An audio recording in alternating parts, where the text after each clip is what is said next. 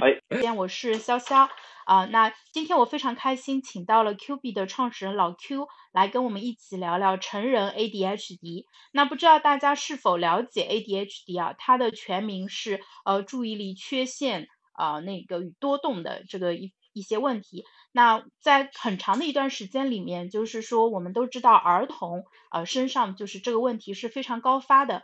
但是呢，对于成人的 HAD H D 这一块的呃关注非常的少，而且我是后面在跟老 Q 的交流的过程中才意识到，说国内其实在很长的一段时间对这一块的诊断跟治疗都是空白的，所以待会儿我会邀请老 Q 来啊聊一聊他在北京。呃，作为国内比较早的一批，呃，就是 确诊了 ADHD，他的一个就诊的一个经过啊 啊，然后呃，这一次专门约老 Q 的一个原因，是因为我有个朋友，呃，他来找我，因为之前呢就拖延症相关的问题，就是专门找我做过咨询，然后呃，就是当时效果还是蛮好的，但是后面。呃，他感觉自己状态又不是很好，所以呢，他去他所在的省会城市的医院做了一下检查，我就发现说，哎，他们的呃这个当地的医院也已经能做相关的诊断了，那是不是意味着说，就是在国内呃精神科对于成人 ADHD 变得更加的重视了呢？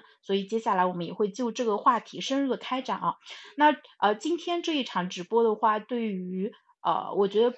不管是对于家长还是对于成人，啊，我们当我们发现自己或者家人就是有注意力呃相关的一些问题的时候，我们可能通过今天的直播都会给到大家一些相关的经验的分享，然后呢也会呃有一些方法和建议给到大家，让我们能够更好的处理呃自己跟注意力呃之间的一些关系啊，所以非常开心能够请到老 Q。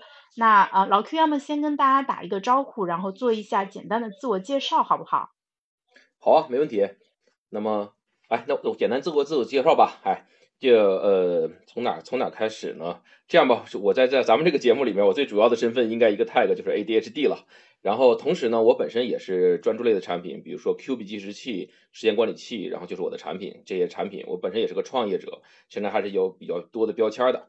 然后最早的话呢，嗯，我是做我我是做 IT 做开发出身的，慢慢就转创新转产品，所以你能看着我这个路子也是，就是因为 ADHD 的特点嘛，本身你知道 ADHD 的话，一般过一会儿咱们会聊到，本身就是特别喜欢新鲜感的东西。那慢慢的话呢，我就在棚里边慢慢在这个在创新方面的话就慢慢突出了。这也是后来的时候我自己发现有这个问题了，然后又刚好有做过时间管理，我们我们小团队嘛做过这个时间管理的 app，发现这方面的需求，然后就顺理成章的做时间管理器，做 Q B 时间管理器。这也是我最早跟潇潇认识的原因。现在的话，嗯，现在的话，其他还有什么可介绍的呢？过会儿慢慢的陆陆续续介绍吧。另外的话。另外再多补充点信息，我大概工作了十几年，这样也帮大家。我看这咱们的主题叫成人是吧？我工作了十几年，我是零六年左右的毕业，然后十几年，现在四十现在四十多岁，算是一个中年吧，算算是人到中年，终于把自己 ADHD 这个调整的差不多了。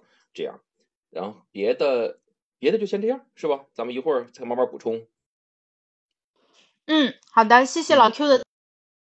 自我介绍，你不讲话的时候，可以把右下角的那个麦克风稍微静一下音，这样子你的活动会更加的自由一点。你试一下。哦，没问题，好，好。哎，对啊，然后这个其实就是音频直播的一个好处之一啊。那刚才大家啊听老 Q 大概做了一下自我介绍，呃，我跟大家再说一下我跟老 Q 认识的经过，就是我是。啊，Q 币的比较早期的一个用户，当初我是在少数派上看到了一篇文章，那个作者讲到了，他说他呃将近完成了近一千个番茄钟，我当时听完大为震撼，并且觉得我也要这样做啊，于是我就顺手打开了淘宝，开始搜索番茄钟，然后就搜到了 Q 币这个产品。那那个时候其实 Q 呃离 Q 币正式推出应该是一年不到的一个时间，因为我对于时间管理啊。番茄工作法呀，以及是包括呃，就是呃个人成长这一块，其实我应该是从二零一二年左右开始关注，到现在也有十来年的一个时间了，其实是很长的一个时间。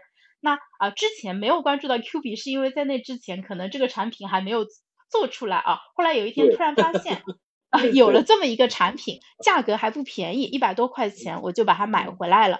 然后呢？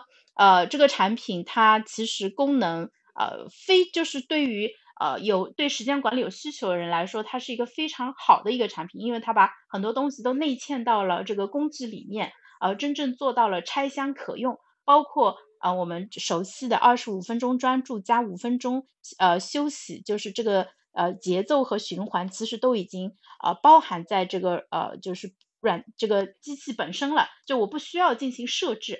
然后同时拿到说明书的时候呢，上面有一个三错堂的二维码，然后里面就是可以扫到你们的公众号。我是先通过公众号，然后后面才知道你的微信，然后加到你，然后开始呃去看你的朋友圈，然后后面有陆陆续续的一个沟通。因此，我是在 你的朋友圈里面最早看到你在聊 ADHD 嘛。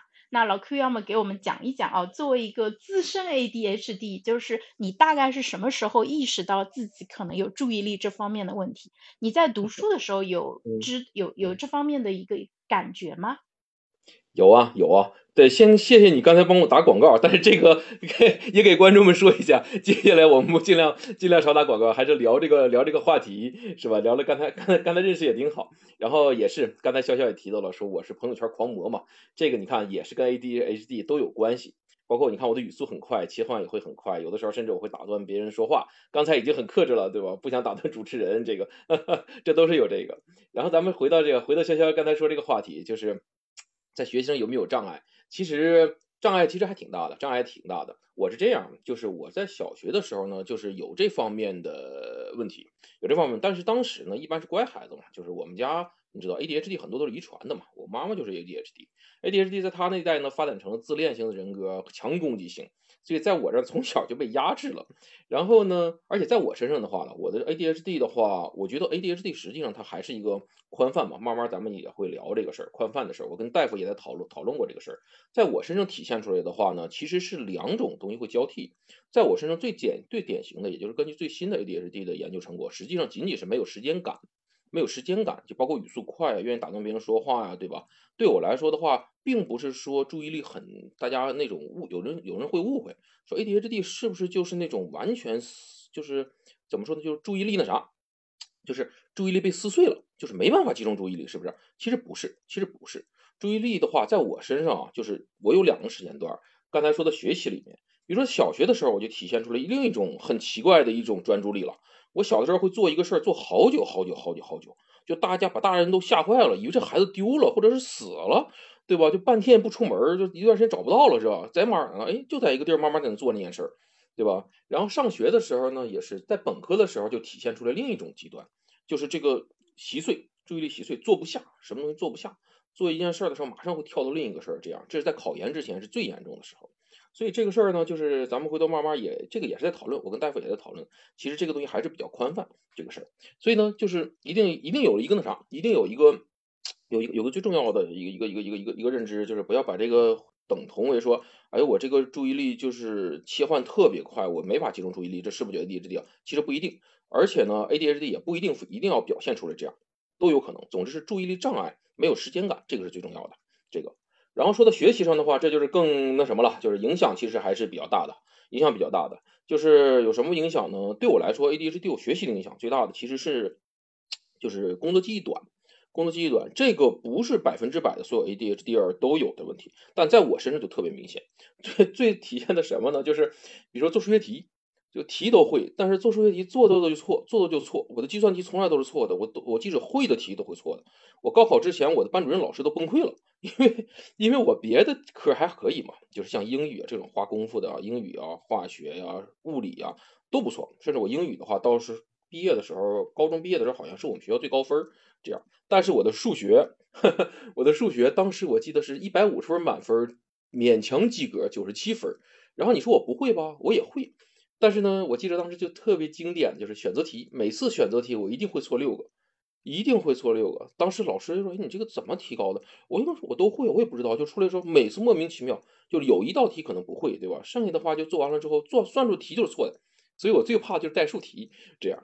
但是呢，也是中间的时候慢慢那啥嘛，就是有这个意识嘛，就是 ADHD 对我来说啊，我现在本身那个潇潇可能也知道，有的观众可能不知道，我本身也是做心理学相关的产品嘛，也在也在会比如说接受心理学的培训呐，包括我本身是存在主义的系统治疗的取向的，对吧？然后我们这个取向呢，很多就是资源取向。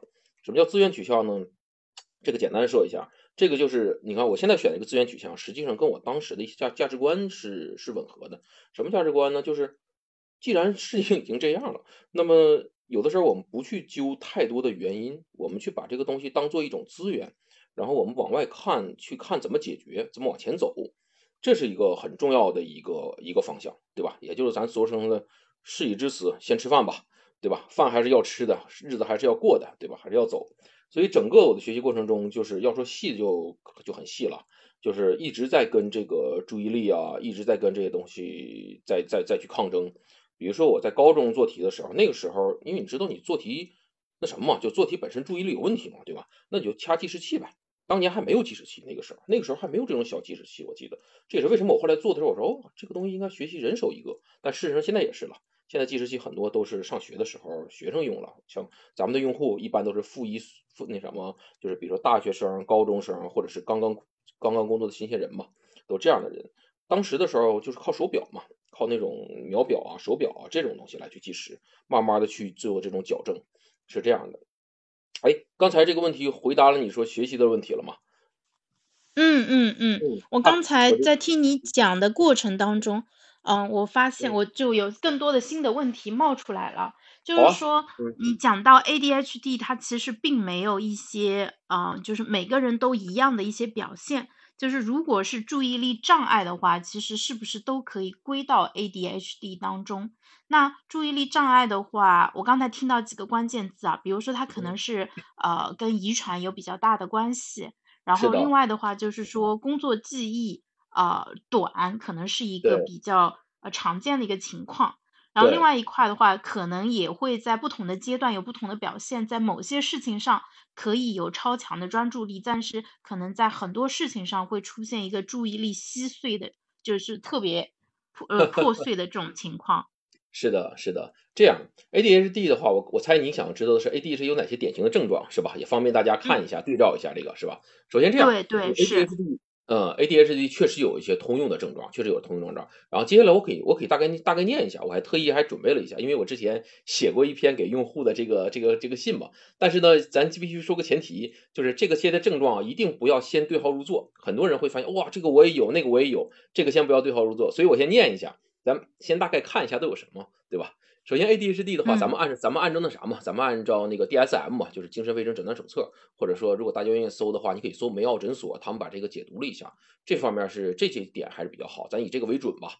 首先呢，就是 ADHD 的话，容易冲动，容易冲，很多人冲冲动，冲动呢，这个东接下来这几条的话，很多它都是互相交叉的，比如说冲动，或者说混乱，分不清问题的主优先次优先次序，然后时间管理能力差，这是最常见的了，大家时间管理能力差。然后难以很难很难于专注说一项任务，比如说让你做一件事物，它来回切换嘛。像我这样，我就是我像我在工作台上，我有四个显示器，我每次在刚开始工作的时候呢就体现出来这种专注能力差了。然后我会在这个上面几分钟，那个上面几分钟来回切。但是呢，我有一个原则，就是我都是在我要做的这个事儿，它不是在玩儿，不是在娱乐。那慢慢过一会儿呢，就会切换到另一个状态。对我来说，切换另一个状态就进心流了，或者是进其他的，咱们说 whatever 状态嘛，就会持续很长时间，会这样。这你看，这个顺便也都把这些东西的我的应对方式也都一起说了。这个，然后同时它不能难于专专注一项任务呢，还同时还难于专注多项任务。如果你让一个 A T H D 或者很多 ADHD 做很多事儿的时候，他就乱了，因为这还是跟他混乱和分不清主次造成的。同时呢，还有其他的，比如说情绪问题啊，然后多动啊或躁动。你看多动它也是一个，躁动也是一个。包括最新的根据 ADHD 二点零里面的话说。它怎么形容 ADHD 呢？就有点像是一个跑车的发动机，但是呢，配备了一个脚刹，对吧？配备一个脚脚刹或者自行刹的刹车，就是他脑袋里不不住的会各种想、各种连接、各种去想要新鲜的东西。这样，ADHD 本身也是特别喜欢新鲜东西的。大部分人，包括我接触的人都会这样。包括有表演，大家看出来的话，这人哦就是一个戏精，对吧？就愿意做新鲜的东西，而且很难忍受无聊。就甚至有的 ADHD，然后根据记录的话，就这样，就是怎么说呢？就是他宁可比如说我搞点事情，搞点危险的事儿，我找人打一仗，我上网去怼人，去去跟人骂战，他也忍受不了这种无聊。这是好多，所以有的时候你会看，就是特别有意思。但你了解这个东西，你特别有意思。你去有一些比如平台啊，咱说比如微博啊、知乎啊什么这些很多平台，你看那些杠精，对吧？然后他在回答其他问题的时候，你看那些问题的特点，一看就是特别偏向于 ADHD 这方面的人的。比如脾气火爆，就很难情很难控制情绪，频繁的情绪的波动，对吧？情绪极其敏感，尤其面对压力的时候，情绪都特别敏感，这样。所以你看这几个的话，它其实就分成分分成几类嘛，一个情绪问题啊，一个时间观念问题啊，它是这些问题。刚才的话，这些就是基本上是 DSM 五里边总结出来的 ADHD 典型症状了。但是还是再必须回来强调一下，并不是说有这些症状都是就是 ADHD。事实上呢，如果你研究过 A DSM 五，就是那个精神卫生诊断手册嘛，因为一般精神科他们会以这个为准，这样。这刚才我说这些很多的问题啊，实际上是轻度智力障碍它一个综合表现。也就是说，怎么说呢？就是 ADHD，比如说 ASD，我们现在知道了，这个都比较说自闭症谱系嘛，对吧？自闭症，比如说 ASD，原来有时候叫阿斯伯格，现在合并到 ASD 了，就是那个呃埃隆马斯克，对吧？伊伊隆马斯克，然后他的这个症状，对吧？然后呢，这些症状可能都会导致轻度的智力障碍，但是呢，咱不能说轻度智力障碍这些症状呢就是 ADHD。是吧？它反过来是不对的。但是如果你刚有有我刚才说那些症状，那么其实是建议可以去医院，然后去那啥去去看一看的，一定是去正规的精神科的医院去去就医。刚才笑笑也提到了，说咱们现在是国内的话，这个发展到底什么样？说实话还挺初级，还挺初级。从我自己这方面去看的话，包括有些账号，慢慢大家也可以关注一些知乎上的一些账号，像我关注了好多涛哥聊 ADHD 啊，还有哎，笑笑这个可以都提吗？比如说各大其他平台在直播里边提这些账号，嗯，可以提的，嗯，可以可以，啊好，嗯，因为喜马是因为相对管的松一点，所以的话，只要是我们觉得比较靠谱的信息源是可以讲的。但是我在视频号里面，估计在我们聊诊断的过程中，他就会给你弹窗，然后回头给你掐断了。好吧，如果是哪块的话，你提醒我这样。呃，刚才提到一些平台，呃，我那我就直接提了，回头不大不了你就把它毙掉它。比如说。比如说知乎上现在一般大家知道青山对吧？然后涛哥聊 ADHD 这些这些都是比较负责任账号，他本身也是研究这方面的嘛，对吧？然后这些账号也推荐大家可以去关注一下。然后当时呢，最终做诊断的时候一定要去正规精神科，是吧？都都要这样。然后 ADHD 刚才说的这些那啥了，ADHD 实际上它会有很多并发症的，对吧？比如说最直接的，根据最新的 ADHD 二点零这块，ADHD 的平均寿命都比普通人要短。我记得忘了那个数据是多少，是很炸舌，是十五年到二十年。平均寿命哦，你要知道吸烟的话，平均寿命才是几年纪，一般的话，其他的病人都几年纪。癌症你知道现在都已经 很多都已经，咱们说影响寿命都没有那么多了，对吧？但是 ADHD 会这样，原因就是因为它跟文化、跟法律啊。然后正规，那我们接下来还是你这话题，还是我们再聊一下医院就诊。嗯嗯，因为我我这次看的话，我发现好像说跟你当时确诊的时候有一点进步嘛。就是之前，因为我记得你在朋友圈分享过，当时你跟医生探讨过，说有儿童确诊的量表，但是成人就是确诊这一块的标准，国内其实是欠缺的嘛。所以呢，虽然高度疑似，对吧？医生可能也同意你的判断，但是呢，他说没办法帮你确诊啊。我记得其实国内还有另外一个非常有名的 ADHD 的患者，应该是罗永浩，老 罗。对对对，国内在就可能这一年多的一个时间，其实国内。慢慢的，就从北京开始，像其他这种中心城市的，就是精神科这一块儿，也对成人 ADHD 开始呃有了一个判断的一个就是统一的一个标准。其实其实还没有，其实还没有，因为我跟其实跟这边心理医生，还有一些精神科的大夫朋友们也会有聊这个，包括包括我去确诊的时候，我我不是那啥，哎，这个说一下吧，其实。我我我大概是我其实没不算很早确诊了，我是去年确诊的，而且呢，因为我本身做心理心理工作嘛，我对这个还是懂的，然后一看自己这个症状，基本上就是 ADHD，而且呢，你知道，就 ADHD 最难确诊的是啥？大夫确诊他其实要排除很多其他的障碍的。ADHD 这是在 DSM 五里边明确说的，就是你要排除其他的，比如说人格障碍、各种其他的焦虑障碍什么这些要排除。但是你这又又有一个问题，就是在精神科里面，人格障碍实际上是很少下诊断，很难诊断的。他要把你具体的每一个，然后长期的跟踪去聊。这也是为什么 ADHD 现在的诊断都要挂儿科才能诊断。你其实你想一想，你就知道这个事儿很奇怪，很奇怪。成人科里面不诊断 ADHD，你要去挂儿科，但儿科可以给诊断，对吧？这就很这个这个就很有意思。我跟这个是为什么这样呢？就是简单的说是这样，就是。呃，你在成人里面，按照现有的体系，就是咱们现在了解这样，成人体系成人里面的话，你诊断 ADHD，实际上有的大夫，这这算一那啥一一一一种一种大夫的他们的观点了。那个大夫，我跟那朋友聊的，他也说，哎，这个代表他和他老师他们这派的观点，他们认为在成人里面，那我们就主要是对症嘛，因为大家也知道，精神科能用的药其实比较少，比较少。那最后的，比如说你 ADHD 你引起了躁狂。对吧？轻躁狂你引起了焦虑，对吧？那我们按照焦虑来去对症治疗，能去缓解就 OK。包括 ADHD 最主要的方法其实是认知嘛。现在一般在国内的话，也就是 CBT 认知啊、心理干预啊这种这种治疗方法。那这种治疗方法呢，它其实本质上也是一种对症，也是一种对症。当然呢，就很多朋友为什么一定要去诊断呢？这个也能理解，就是因为 ADHD 还是有专门的药嘛。比如说啊，那几个药咱就就不提了，对吧？如果你去精神科的话，它其实上主要用的临床上有两种药。但是咱还说回实话，我我因为接触很多 ADHD 嘛，他们也说，好多人说吃那个药也没用，最后的话也是又回到心理咨询来做这种认知的行为的这种治疗。那么比如说我影响工作了，对吧？其实这个东西判断怎么说呢？就是在在心理上和精神科有一个最大的原则，这个这个也给大家，我不知道大家知不知道，反正当做相当科普一下吧。这也是我一直在做的事儿。有个最大的原则，就是无论你是什么样的问题，无论你觉得什么样的问题，他判断你这个东西算不算病，算不算有问题，就是看你影不影响功能，影不影响功能。什么叫功能呢？其实就是社交、工作、学习。那如果说你影响功能了，那么说我们来去调整一下。甚至这个事儿很还很主观。这个事我跟也是跟一个大夫聊，那个大夫也是，他就认为这样就是。哪怕你影响功能了，但你自己不认为影响功能，你的家人也能忍受你，也都还好，你工作也挺好。因为我们见到很多创业者就这样嘛，对吧？ADHD 创业者天天脾气巨火爆，对吧？思维思维被撕的特别乱，就像我罗永浩，对吧？哎。说罗永浩没事儿是吧？对吧？跟他工作过的人绝对不是因为有朋友跟他工作过嘛，绝对不是一种很好的那种体验，绝对不是这样的，对吧？但是你看，人家也人家也做成了，人家也是相当于用一种行为，或者是不都不一定人用行为疗法了，比如说他可能用其他的朋友搭配，对吧？他通过其他的一些行为上的矫正，那没有特别大特别大的问题了，那就 OK 了。对吧？像罗永浩在描述他们夫妻关系的时候，说他老婆就会特别好，对吧？他签字的时候有些问题，然后他老婆最后问他，他感觉特别内疚，对吧？这就是一个比较调整比较好的一一个一个方向了。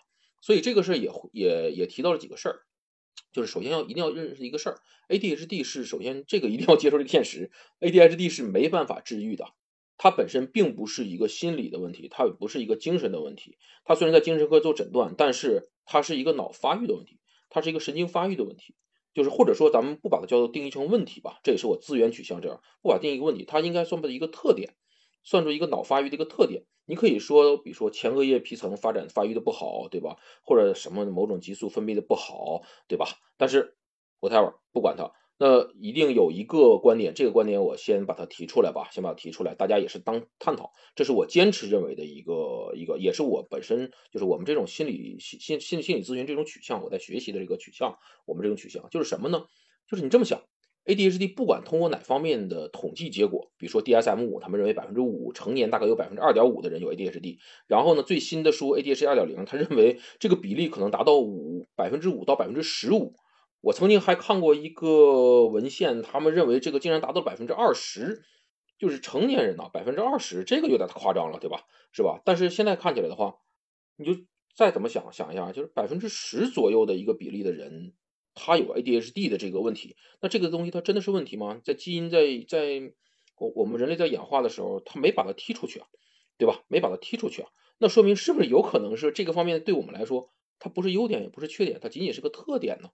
对吧？包括刚才，如果你听了我们说这个 ADHD 的刚才那些问题，所谓的问题啊，比如说注意力然后有障碍，你可能会很长时间，也可能会切换的很很频繁，你可能情绪有问题，特别敏感，对一些声音什么都特别敏感，脾气特别火爆，喜欢新鲜东西。有没有一种比喻？我喜我特别喜欢我我自己发明的比喻，这个是你有没有感觉这个像是一种猎手基因？就有没有一种可能？咱们说可能啊，比如说在远古时候，有一部分人小原始人，他们负责把基因传下去。他们在一个山洞里面，对吧？然后这种人呢，他不要去危险，不要去，我们好好的按部就班的，好好的，对吧？这种人有智商高，有智商低，但是有一部分人是需要上外头跑的，需要去打猎的，对吧？这种人呢，他没事儿，这种人是这种消，首先这种人是消耗品，他一定是很少数的。他去打猎了的话，他看到外面世界了，发现河对面有另一个世界，对吧？那你当这边发生火灾的时候，地震的时候，这种人是要告诉回反馈回来，告诉这些人信息的，其他人主流人群的，告诉百分之八十的。然后这种人也要百分之二十的 ADHD 呢，就是猎手基因呢，你也要去可能要去打仗的，对吧？你要去打仗的，就比如说你做战士，你是打猎也好，对吧？你打猎的时候，你就不可能不注意边上的问题啊，对吧？如果你风看着风吹草动，突然闻到一些气味，你没反应，你就挂了，对吧？很有可能这个基因就是往那方面的。但是咱必须得得承认，ADHD 在现在世界里面，它确实是一种消耗品。这也是为什么我们说。很多人统计出来了，包括 ADHD 二点零里面，包括最早的时候就有人统计过，包括爱因斯坦、达芬奇，我们知道这好多人，他们都是 ADHD，对吧？都是 ADHD。然后为什么说在企业家、在创业者、在艺术圈里面 ADHD 特别多呢？对吧？有没有可能？有没有可能这种基因就是给这种人准备的？这种人可能你就知道，就比如说创业者来说，我们说失败率百分之九十九啊。百分之九十人最后欠债，然后碌碌无为的过完一生，然后以为自己能成就什么都不可能的，对吧？这就相当于在过去的时候，可能就相当于一种死亡，对吧？然后只有很少的人留下来了，然后被大家以幸存者幸存者悖论嘛，觉得哎，那 ADHD 更容易成功，实际上肯定不是，对吧？但是 ADHD 更喜欢新鲜的东西，更喜欢这样往外跑，他可能会赶上很多好东西，可能会哎，你赶上一个就爆发了，对吧？他是这样的，是吧？好，我刚才是不是又聊没边了？作为一个 ADHD，我特别容易聊没边，需要潇潇把我拽过来。嗯，没没没有，刚刚才听完以后，我觉得还是非常非常有收获的。就是啊，我我接着啊，你刚才说的话往下问，嗯，问一个话题啊，就是我非常你喜欢你说的每一个特质，其实它都是有功能的。然后呃，包括像你现在在学的这个系统疗法里面，就是会看到。很多关系啊、结构啊，或者很多特性的功能，我觉得这是一个呃价值取向。这个其实我们可以稍微展开讲一下，因为很多人看自己，你让他评价自己，他第一反应是我有这个缺点、那个缺点，但是你问他有什么优点，他其实自己可能想不出来啊。所以我们这个也可以正好借这个机会稍微给大家讲一下，说一说功能这个事情。好，好啊，好啊，这个也是正好我想跟大家聊的。其实刚才还在补上一个很有意思的点，就是潇潇问我说，是不是刚才你有好奇说我为什么去去确诊？然后包括你之前也问过我说，确诊前后有什么区别，对吧？说实话，对我来说没有。对我来说没有任何区别，因为我很早的时候我就知道我是 ADHD，然后我也知道大概怎么样去应对它。我为什么去确诊呢？就是因为我在知乎上，在知乎上，然后跟人家跟涛哥，包括跟其他人啊，也会去回答一些 ADHD 的问题嘛，也会有一些讨论。结果呢，竟然有很多人他没确诊，他不我不知道他确不确诊了。很多人一看就没确诊了，他来怼我，他来怼我，怼啥呢？就很有意思。他说。我是 ADHD，然后我不专心，所以导致了我现在生活很惨，然后我学习也不好，我现在过得很悲惨，对吧？然后你根本就不是 ADHD，你凭什么说 ADHD 可以变得更好？你能明显这种逻辑吧？他把 ADHD 当做挡箭牌，当做一种标签儿，对吧？但这明显跟我的认知不一样。那我既然这样，我好奇了，去年 正好也是是什么一个一个原因哦？我特别想知道自己的智商，去年很有意思。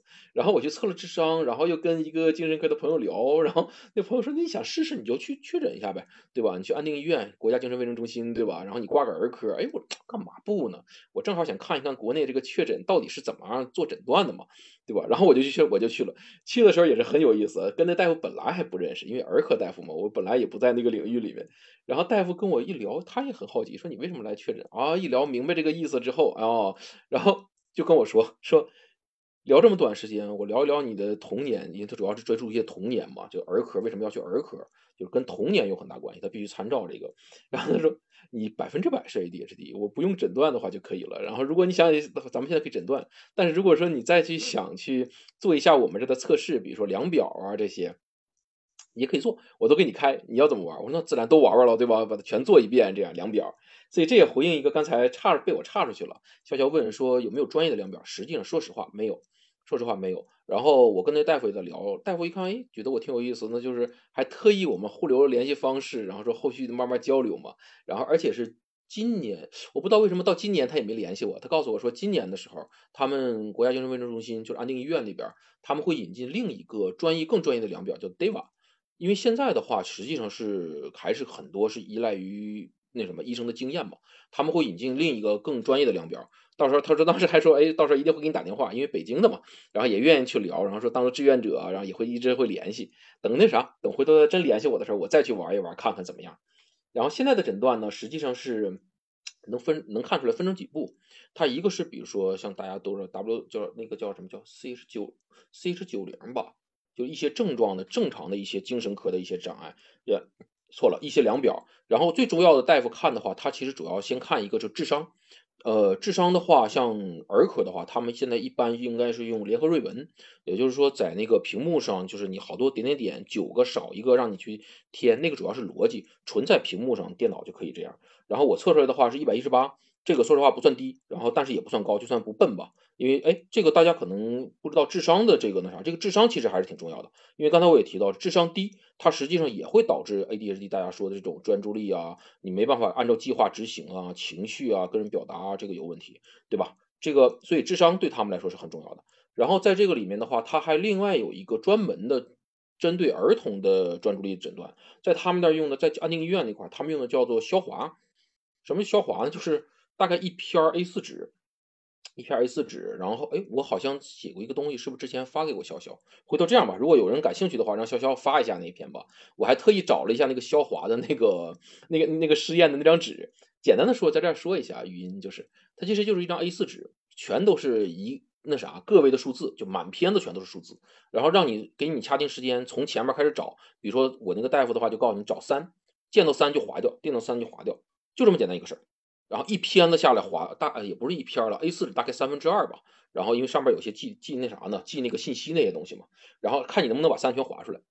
你看这就是一个简单的一个注意力的事儿。然后你划完这个不一样，然后还会再往前再往前进一步，就是要要求你，比如说在七这怎么说呢？比如说简单，它就是一个简单的规则，现场可能都可以制定。比如说要求你前面有七的三，某一个三前面有七，那么你才能划这个三。你看，这就是加了一个难度，是吧？然后还有一个呢，比如说连着两个三，然后划第一个。总之呢，它就是一种很简单的东西，然后掐时间，看你把这个东西做正确率有多少。这就是一个简单，大家回头的时候可以拿那张纸，然后自己也测一下看看。包括有人给孩子测，然后我把那个当时发到知乎上，哎，有好多人说他们也都是用，原来在其他好多医院，大家都是用这个来测试的。而且你能发现很有意思，像我们这种的话，就是咱们说这个怎么说，就是智商不低的那个 ADHD。因为智商低的话，咱们还是另外说啊，这个不带有那啥，这纯是那什么，不带任何鄙视的这个色彩啊。因为这个在他们在临床上很重要的这个事儿，就是如果你智商不低，然后 ADHD，实际上在做这种题的时候，它会体现出来，确实能体现出来注意力的这个这些这些小的问题，但是呢，不会特别差，不会特别差这个方面。我看过好多人跟我说是都不会特别差这种。然后咱哎对智商低的这个事儿，然后稍带提一句，因为这个怕大家误解，我不太确定啊。别误解，这个不是说有那啥有侮辱的，因为这个是你真的要去必一定要去精神科，然后做这种智商的测试。我为什么特别肯定这个事儿呢？就是因为我之前也觉得这个智商测试题不准嘛，但是它在统计上真的是有意义的。因为什么呢？就是大家知道智商的话，它是这样，是倒 U 型曲线嘛，也不是倒 U 型，其实正态分布的中型曲线，就是最中间的点的话是一百分，对吧？但它其实只标示了一个是人你在人群里的比例这种。什么意思呢？也就是说，正常人他应该是一百分向左右各十五分，也就是说你的分数应该在八十五到一百一十五之间，这样的话都算正常，都算正常。我是一百一十八，所以你知道就是刚刚好比一百一十五高一丢丢，高一丢丢，就是大概就这样。但是如果你的你的智商真的低于八十五，咱们说低于八十五，实际上有人也担心了，比如说我九十五是不是低呀？我比一百低了，我九十是不是低？不用担心，这个就是它的误差本身这种测试方法造成的。但是如果你低于八十五，那要考虑了，考虑这个精神本身发育的问题了。这个可能它也会跟 ADHD 几乎一样的症状，但是不太不按这个不按这个来诊断了，这样是吧？然后刚才说的这个，哎，是不是又被我聊偏聊聊偏了？笑笑，需不需要拉回来？拉回来，拉回来。智商的问题已经讲得很清楚了，我们讲回到就是先测了智商，然后做了华三的那个诊断，还有别的诊断吗？哦，其他的诊断基本都是精神科和心理科他们的那种筛查的诊断了。刚才说的那种，比如说像心境障碍啊，还有焦虑的诊断呢，还有这些诊断，其他的没有，其他的没有。所以你能看得出来，就是这个它是并没有那种完整的诊断结果的。不不，并没有那种完整的那种量表，就是你做完了之后多少分就是 ADHD，它主要还是靠大夫的经验，而且它主要靠你追溯你儿童时的经验。但是这又有另一个问题，这是写在 DSM 五里面的，就是大部分成年人对于十二岁以前的记忆实际上都不准，都不准。所以有的人说，如果你要真的特别要准确的确诊，那你要父要你要那什么家长啊和孩子啊一定要一起去，对吧？帮助回忆这些东西，实际上是这样的。但是如果我们是成人，家长可能也想不起来你十二岁以前到底是什么样了。对呀。啊，对呀，是啊，而且记忆都会，比如像我这个岁数，我妈都六十多岁了，对吧？她很多时候都已经，她自己的记忆都不准了。我小时候班主任是谁都不记得了，小时候调皮捣蛋，对吧？都不记得了，很难了，这个，对吧？所以我还是支持另一个，还是还是支持观点，就是往前走，就是有症状我们说症状，有情绪的问题呢，因为 ADHD 情绪问题和时间管理的问题嘛，对吧？有情有有有情绪有有情绪问题，我们对症解决，然后有时间管理的问题呢，实际上这样，你要是看一些。呃那个就是国外一些特别大牛的那种的对 ADHD 的他的建议啊，其实就回到咱们这些普通的这些建议上了。什么建议呢？比如说，呃，跟随跟随其他人去学，然后帮其他人让其他人帮自己制定长期的目标，再切成小段儿，专注小段目标往前走。然后呢，在微观的时间用计时器，对吧？然后去这样去辅助自己。这个回头的时候，哎，这大概是有五条。我忘了那位那位专家是啥，他有一个著名的视频，当时我还特意转载了。但是基本上吧，我们理解，其实就回到这儿的时候，要不然那个什么 CBT，然后心理疗法，对吧？对症治疗，要不然的话呢，实在不行，你愿意的话想吃药，也可以吃药有两种药可以选择，对吧？如果你能吃药的时候感觉哎确实很舒服，因为我确实有朋友，他吃完药之后哇，感觉这个世界都不一样了。精神科的药就这样，就这样，你吃完了之后你会发现原来的认知都不对。那种的，然后那哥们儿像那个啊，都不是一个哥们儿了，好多了。就是我们交流的时候都是，就是去医院服药之前，因为家人中国就这样嘛，就是你去精神科诊断，我靠，说我老公去精神科诊断，对吧？这得啥样？结果那哥们儿不行，我就一定要去看一看，对吧？然后回来吃药，他老婆明显给他反馈说，哇，你跟原来都不太一样了，对吧？攻击性也变小了，然后现在做事也好很多了，对吧？靠谱了很多，那默认就吃呗，对吧？他是这样的，但是一定要去精神科去开，对吧？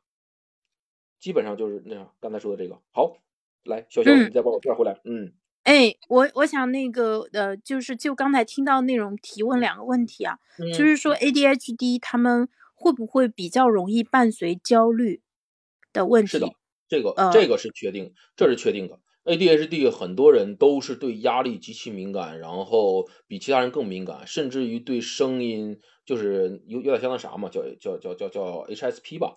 对吧？高敏感人群这种症状，对声音、对气味、对这种，尤其是对情绪、对情绪、对压力都敏感。这个我敢保证，为什么呢？因为 ADHD 遗传嘛。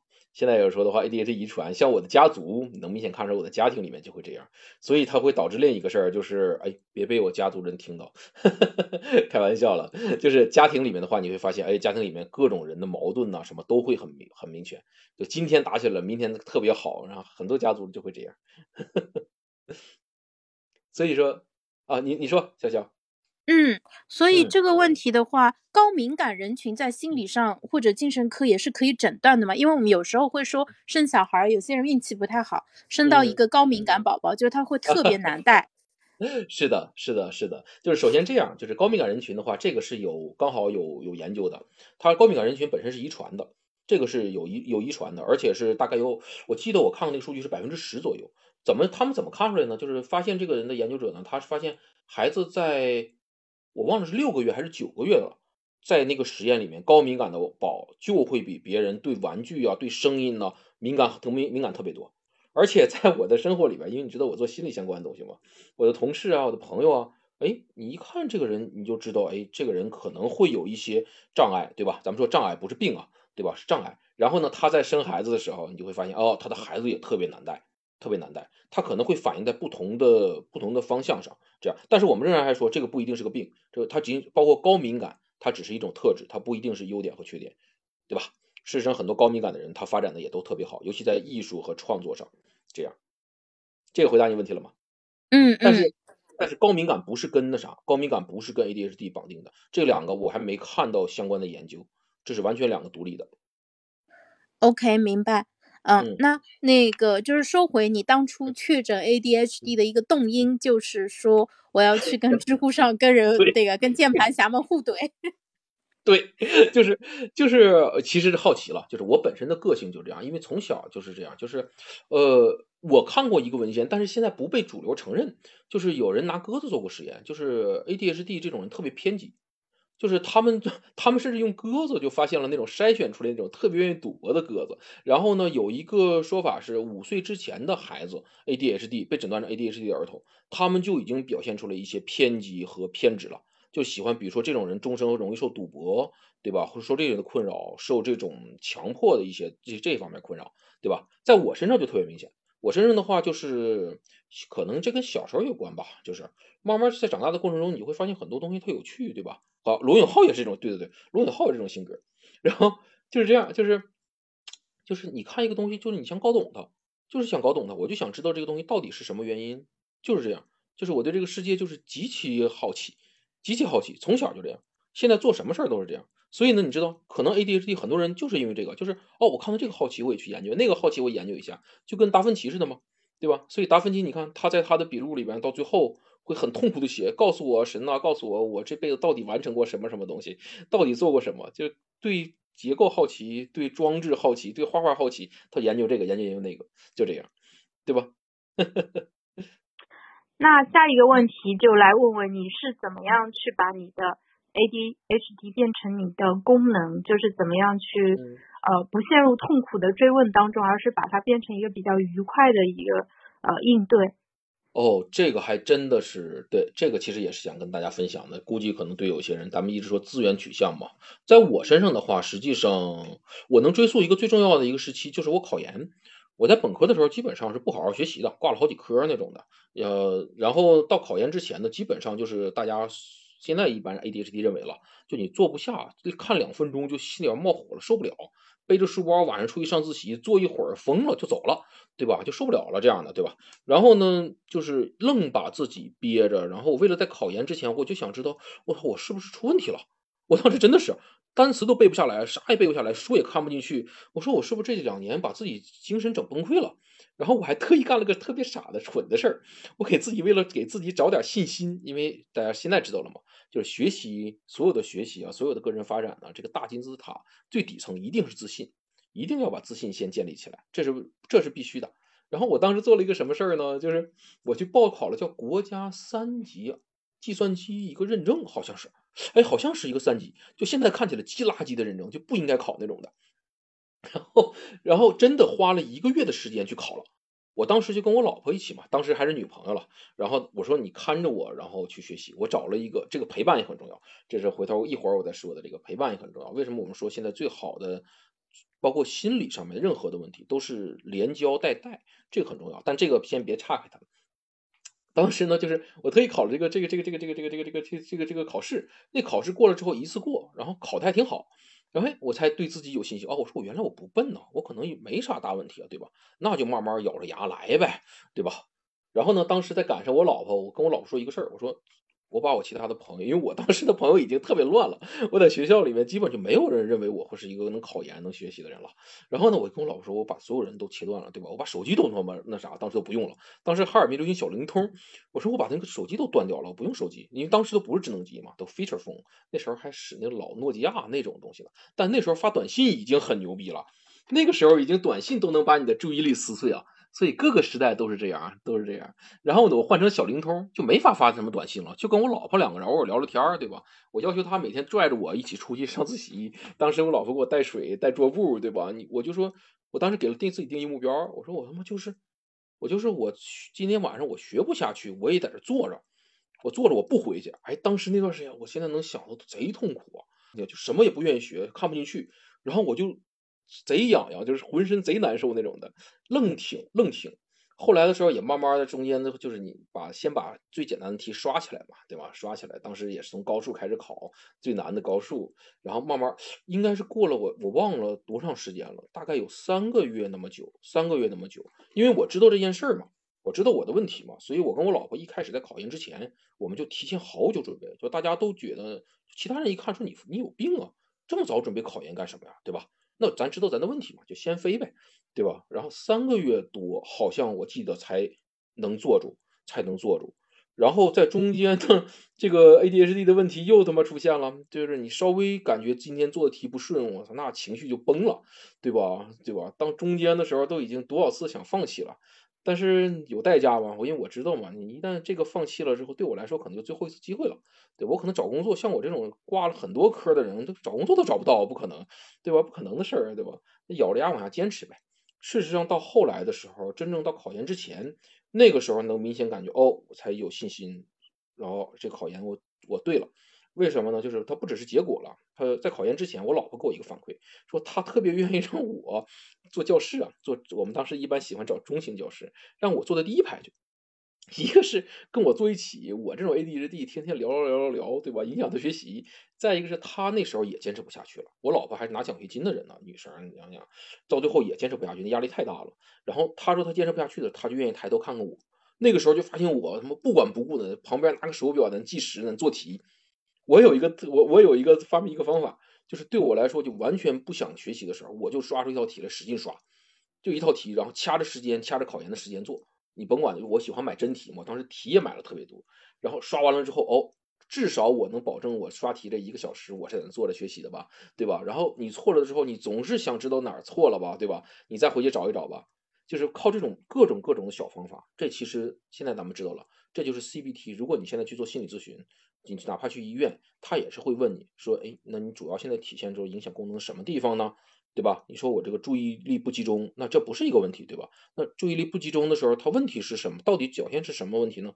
比如说是什么？你在注意力不集中，你想到了什么呢？你情绪是什么样的呢？比如说哦，我怀疑未来了，就包括现在我的用户里面，为什么我说就是一个小小计时器？你刚开始你给自己定一个目标，对吧？一般咱们说这个做脑力劳动，你要掐个五十三分钟左右，对吧？休息十七分钟，这样间歇的嘛。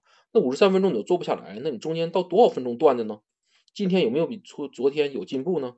那你今天断的时候，你要记个笔记啊，对吧？你记一下，哎，我这个为什么断了，对吧？就我我有就有人好多人跟我分享过他们的笔记，也问我说这个东西大概是可能什么方向呢？所以我也看了好多这方面很多东西，就比如这样，就是有的人就这样，就是学到一半就学不进去了，然后自我怀疑，疯狂的自我攻击，我操，这题坏了，我能不能考上？就是这个这个这个那啥，或者是像比如说在在创业啊，在工作的，然后做到一半的时候突然，我去。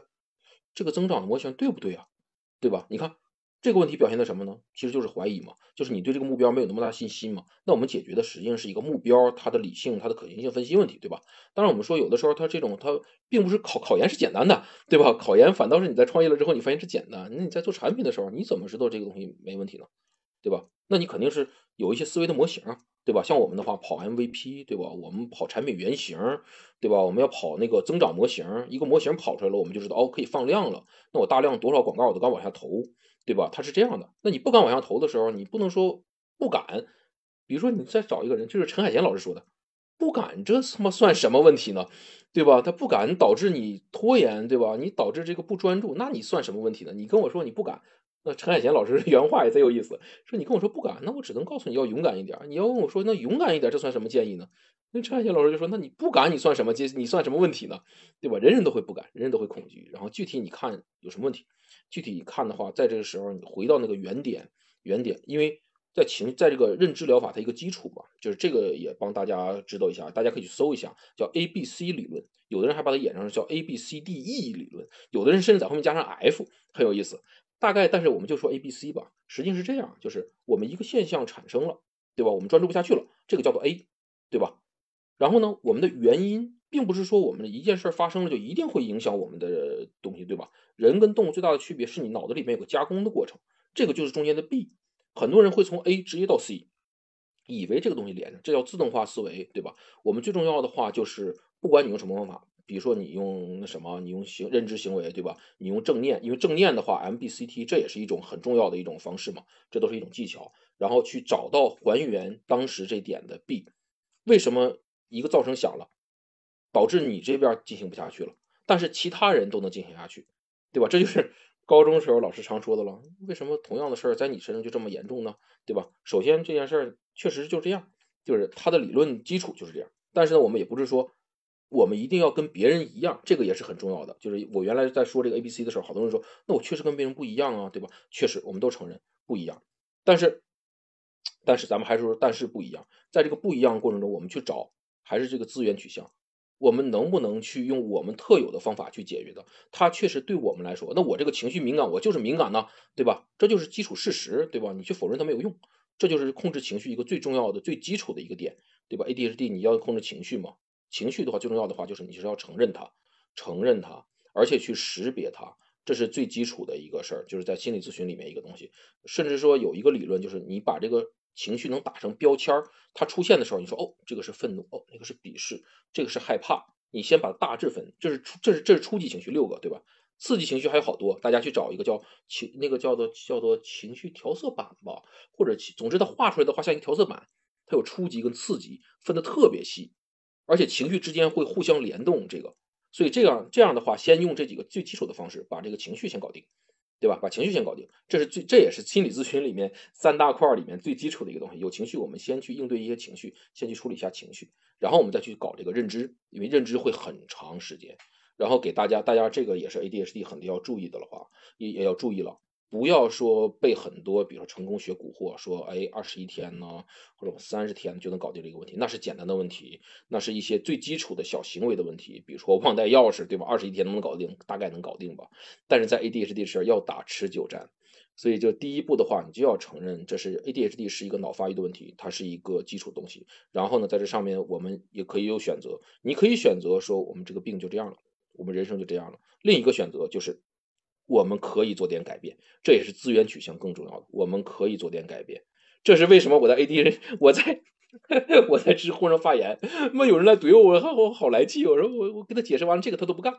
他就有的人他必须说我 ADHD，我就应该从此沉沦下去，我应该这样，对吧？我我骂天骂地，我我我我是我是遗传的，这个就很搞笑。但这个说实话，这个这个必须得强调，这是我的价值观了。这是价值观或者哲学观，这仅仅是一种审美，这并不是就包括我们说我这个咨询流派啊，对吧？系统这个，因为毕竟这个我们有这个资源取向，还有原因取向嘛。比如说精神分析啊，他们喜欢是追根溯源，这个对吧？问题取向或者叫原因取向，这都是不同的解决方法了，都能可能都能解决。如果你去找心理咨询的话，然后你可以看那啥，看心理咨询师他的水平了，具体看是吧？好，我们再给潇潇往回拽一下，是不是又聊没了？聊聊飞。嗯，我我我我刚才听到你们那个考研的经历，特别感动，因为我自己是没有勇气去考研。我当时觉得我以我的性格啊，应该是肯定是考不上研究生的，我就压根就没敢去尝试。然后呢，你当时讲到你说，就是你坐第一排，然后你女朋友现在的太太坐在后面，看到你在那边做题的样子，会给到她鼓舞，就是在最最困难的时候。然后你也提到了，你说陪伴很重要，还有就是连教带带，嗯，对，就。是这两个，要么给我们也展开说一下吧。我觉得这个可能是一个，它是真正杀手级的一些帮助，就可能除了你去呃看一些书，找一些正确的人，找咨询师去聊，其实非常重要的是你要有这样一个陪伴和支持的一个环境。是的。是的，非常重要。这个这个知识的环境有多重要？咱们就从知识环境这儿来说吧。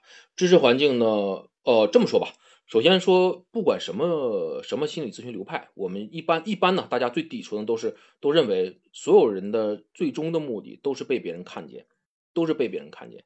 我们在乎的根本就不是自己什么样，我们也不在乎说别人看我们什么样，我们在乎的是什么呢？是在我们心里别人怎么看我们？这个有点绕。对吧？这是一个，这是一个很重要的一个心理咨询的基础了。而且所有的心理咨询，他们都基于一个事儿，都基于一个事儿，都是关系。我们处理的都不是人，也不是情绪，也不是什么，处理的就是关系，对吧？只要你不是说分裂样人格障碍，这是一种人格障碍了。分裂样人格障碍有点像那种隐士，你知道吧？就真的是进深山那种，完全不见人。这种人没法改。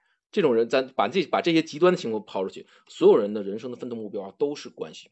都是关系，然后这个关系呢，再去衍生出来好多东西，比如说我们可以靠靠社交，对吧？我们缓解很多焦虑，对吧？我们还有，我们现在知道了，就是我们一个人认知和行为，实际上并不是我们，就是并不是我们的利益决定的，你知道吗？就很神奇。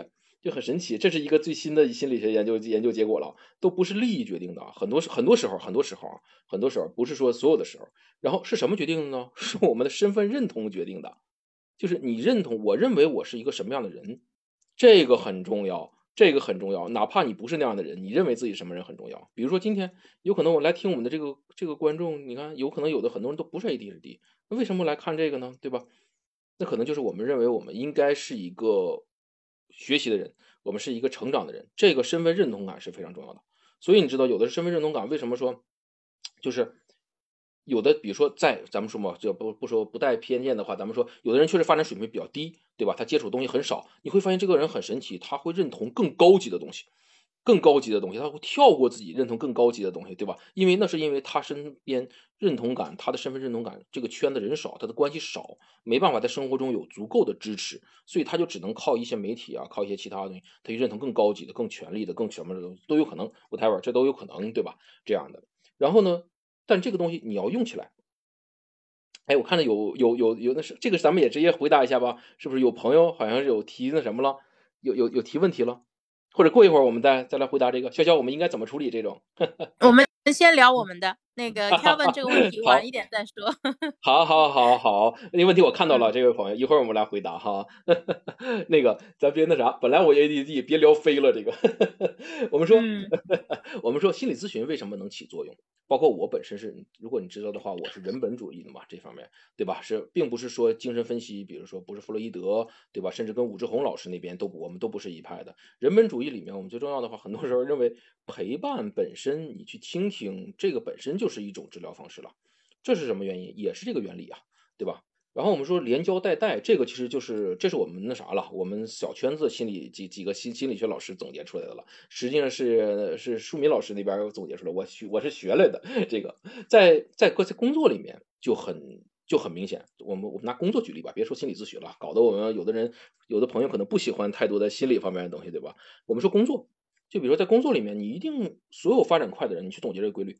他一定不是一开始就贼牛，这个人对吧？就是那个横空出世那样的，他一定是进了这个行业里面，跟着行业里面大牛，对吧？我们能说很多人，对吧？比如说我们知道简单的说李李诞，对吧？你看那个谁是我记得是枪总吧，是吧？好像回答说。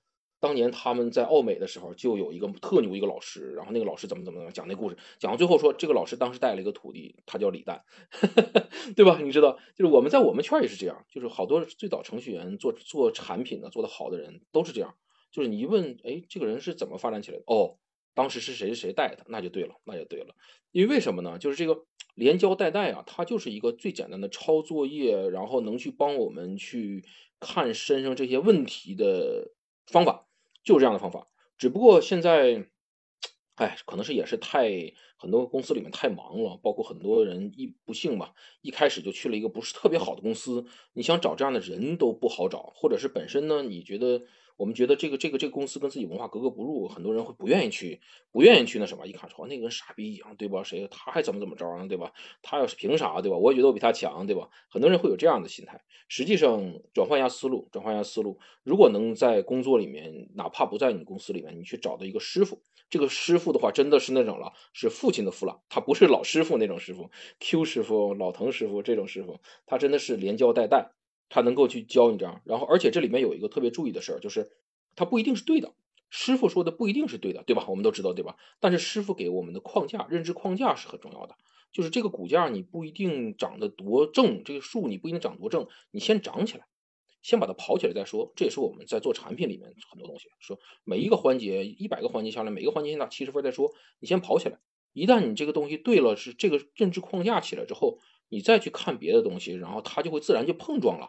你学别东西也会快很多，对吧？这个在如果大家有人做程序员，你知道这个叫 diff，对吧？叫比较，叫 merge。就比如说让你看两个 word，你怎么知道它哪儿改了，对吧？那个人改完了之后，你知道哪儿改了？word 有这功能，你把打开不就跟登了吗？对吧？两个版本你一比较，那不几分钟、几秒钟你就看完了吗？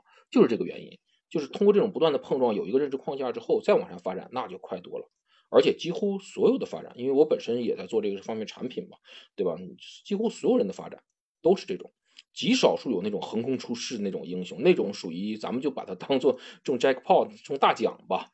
然后呢，这种人他再往下去带其他人，而且真正带师师傅带徒弟啊，这个带的徒弟数量是非常少的。有人总我们圈里边创业圈嘛，有的大佬总结过，基本上一个人一辈子能带七个左右就差不多了，大部分人能带个五个也就差不多了。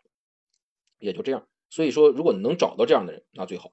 当然，所有人的话都有天然的话都是父母嘛，对吧？如果父，咱们得得先说如果，因为我知道有的人会受到原生家庭的伤害，对吧？这个这个话题我们单独说。但是如果我们说父母他能连教带带，那就是我们最早的最好的老师。但如果你不信，那你就出去找吧，对吧？就这样。所以，哎，小小要往回拽一下吗？回答刚才那个问题了吗？嗯嗯嗯，这个话题其实我很想深聊，但是下次我拉着你再我们再来聊。徒弟呀，好吧，如果如果有人感兴趣的话，嗯，对，学创业的关系，嗯，这会儿可以回答一下那个 Kelvin 的问题了。他就说自己没有 ADHD，也可以认同自己是 ADHD。其实这个我就想是我接下来想问的。我觉得，我觉得现在就是，我觉得我小的时候应该问题不大，我成绩挺好的，就是除了上课爱插嘴，没有什么大问题。哦，你也这样哦，呃，一路升学也很方便。现在我儿子上课也老是就是话话特多，但是不爱动手啊。然后 遗传，然嗯，然后的话就是想问的一个点就是说，但是我我现在很明显感觉现在可能因为大家呃过度的使用短视频，或者是说现在这个智能手机对我们的生活的入侵确实非常的厉害，有没有可能是？说本来其实从基因上或者说从小来说，其实不没有这方面问题，但是随着生活的环境以及生活就是这种各种习惯，信息摄取习惯，导致就出现了成人以后反而发展出了 ADHD。哦，你说这个是很好的很好的话题，因为这个是刚刚好最近我了解到的东西，而且是那个新书 ADHD 二点零里面那个教授提出来的。对吧？有有一本书叫 A D A D H D 二点零，翻译成中文叫我回头找一下，我忘了叫什么了。那个已经被湛卢出版了。那个是这样，就是包括回答开呃开开 Kevin 对吧？这个认同自己 A D H D 这个一起回答吧。这个是这样，就是首先 A D H D 它还是一个诊断嘛，这个大家不要随便往上靠这个。但是但是那个教授发明了另一个词叫 V A S T V A S T。叫做 variation 什么什么注，叫做叫做可变注意刺激 treat，那叫怎么翻译？就大家搜一下吧，VAST，。然 后然后这个这个的话呢，它就涵盖是就更广了。你可以不是诊断，然后但是呢，它有一个最重要的一个说法，比如说它它的它的来源啊，就是现在根据短视频，根据各种的这种。因为我本身做 app，我就知道嘛，这个东西这都是产产品经理必须玩的一些手段了，就是要把大家注意力撕碎，就这样，因为你要去抢这个注意力嘛，就真的是被这个东西来去带的，然后很多人会体现出来注意力问题，以为自己有 ADHD，然后再加上呢，一旦你有这方面的注意力的这个障碍之后被撕碎了，因为你完不成任务嘛，对吧？就刚才说凯呃凯 Kevin 说的，那 拖延症是不是？其实拖延症不是，然后但是呢，刚才你看，我知道为什么你会问这个问题。其实就是你一旦被注意力撕碎了，那你就完不成任务了，那你就写表现出就是拖延呢，对吧？那拖延完了之后，很你要知道，首先这样，很多人拖延他是不焦虑的，但很多人拖延他真的会导致焦虑，这个焦虑就会让大家以为哦，我是不是拖延症，对吧？他会有这个问题，所以呢，这个本质上还是一个回到这个，如果你只是 VST，你确诊不了 ADHD，不需要到吃药那个程度，那么我们其实就还是专注的这个症状就好了。比如说有一个最重要的，这是。哎，就好像就在上个月，那个、那个、那个什么，那个上海精神卫生中心，他们有个直播，然后我进去听了，就是说现在手机对当代人的影响。他说还提到了一个很重要的一个实验，不是他们做的，应该是国外专家做的，说他们用了两组人，这个挺有意思，就两组人，一组人就是他们完成相同的任务，比如说答一些题啊，工做做一些事儿啊这样的，一组人呢不带手机。另一组人带手机，那这个结果大家都知道了吗？带手机这组人的话，明显就是专注力啊分儿也低啊，然后完成速度也慢呐，都有这个问题，对吧？然后他们还做了一个另一个对比测试，也挺好玩，就是让这种带手机的人呢，只准把手机揣到兜里面，不拿出来，整个在做过程当中不拿出来，发现改善极小，极小，就不不看呢，不看呢就揣兜里。然后但什么情况下会有明显改善呢？把手机锁到另一个屋里头。对吧？就是你在心里面直接断了念头，然后这个发现，哎，那另一组人跟这种完全不用手机的这种人，他已经到了一个齐平了。所以这个实验证明了什么事儿呢？就是我之前从来没意识到手机真的有，因为我还是那句话，我是自愿取向的。我认为手机确实会影响注意力，但是呢，你像我这种情况。对吧？你像我本身在创业，我本身又是个中心节点，那我基本所有的工作全都是每天各种群，我必须是这么做。而且我已经把这种手机啊、这种群呢，变成我注意力的一个缓解的东西了。就怎么说呢？对我来说，就手机它不是一个阻力。它怎么不是阻力呢？就比如说我在我在我在我在那啥，我在我我我在那什么的，我我在好好工作的时候，我会把手机放到一边，这个时候我手机是静音的，对吧？我控制它，我不能说让手机来控制我，这是一个最基础的东西，对吧？然后呢，如果我发现我累了，就真的不愿意干活了，或者是你知道，就所有人都这样，就是遇到难的、困难的，觉得自己应该能做好，做不好，那你就拖呗。这就是很多人把它当拖延症，实际上不是拖延症，这就是一个很正常的一个心理状态。有人问过陈海贤老师，我记得他在直播还在视频里面就回答过，他写论文的时候就这样。就写不出论文就是这样，对吧？你要难经历困难的人就是就是这样的。那在这种情况，你看我怎么办？就是不想干的事儿怎么办？那我我还有另一个扎手机，扎手机的招儿，我就在各个群里边，不管是供应商还是我们这儿群里边，我就开始问问题了，对吧？问问这个人进度什么样，问问那个人进度什么样，对吧？那过一会儿人家人家那么忙完了，有人给我回了嘛，对吧？那这时候人家回了之后发现问题了，你说你解不解决问题？你必须得解决问题吧？又回到这个关系上来了，对吧？你就人都被 block 了，对吧？那你不往上走，你作为一个老大，对吧？你不往下走，你怎么办呢？对吧？然后你就逼着自己又干点活，对吧？这就很有意思。这样的话都是包括那谁，包括原来那个那个那个李松蔚老师，他在我忘了在什么哪里边也分享过一个事儿，说他有一个同事就是 ADHD。还是你要知道，他的同事他是哎，我忘了他是清华还是北大，现在任职吧。这个这个这个别别说太说人家的戏了。总之呢，人家也是个老师。然后他发现什么呢？那个人就是是那个人的经验，就是他发现自己每次专注只能是十分钟，真的是专注力就十分钟。然后十分钟之后就开始涣散了。这个最高效的十分钟，他怎么办呢？那老师就用一个计时器卡自己到八分钟。人家随便找个计时器就可以了，大家可以试这招，就卡到八分钟。那八分钟完事之后呢，就起来休息一两分钟呗，对吧？然后再卡着时间，你休息一两分钟，一两分钟干嘛呢？这个老师就开始霍霍学生。我记我忘了那个是具体怎么说的了，但是你就可以检查其他人的工作了，对吧？你跟一个学生聊一聊，对吧？最近怎么样了？论文写怎么样了？对吧？你能想象这种场景，对吧？那学生会首先会挺讨厌这老师吧，对吧？但是这老师就靠这个，他在学术上其实还是很有建树的，就慢慢这种把他。积少成多嘛，对吧？这是很多人的一个哦，我不确定咱们的观众有没有这方面的有一个有一个错误的认知。很多人认为说这个碎片化，那什么碎片化是个问题。其实碎片化一定要分两个事儿，一个是碎片化的认知是个问题，但碎片化的时间你能把它放到一起，这就是我们正常人的学习方式。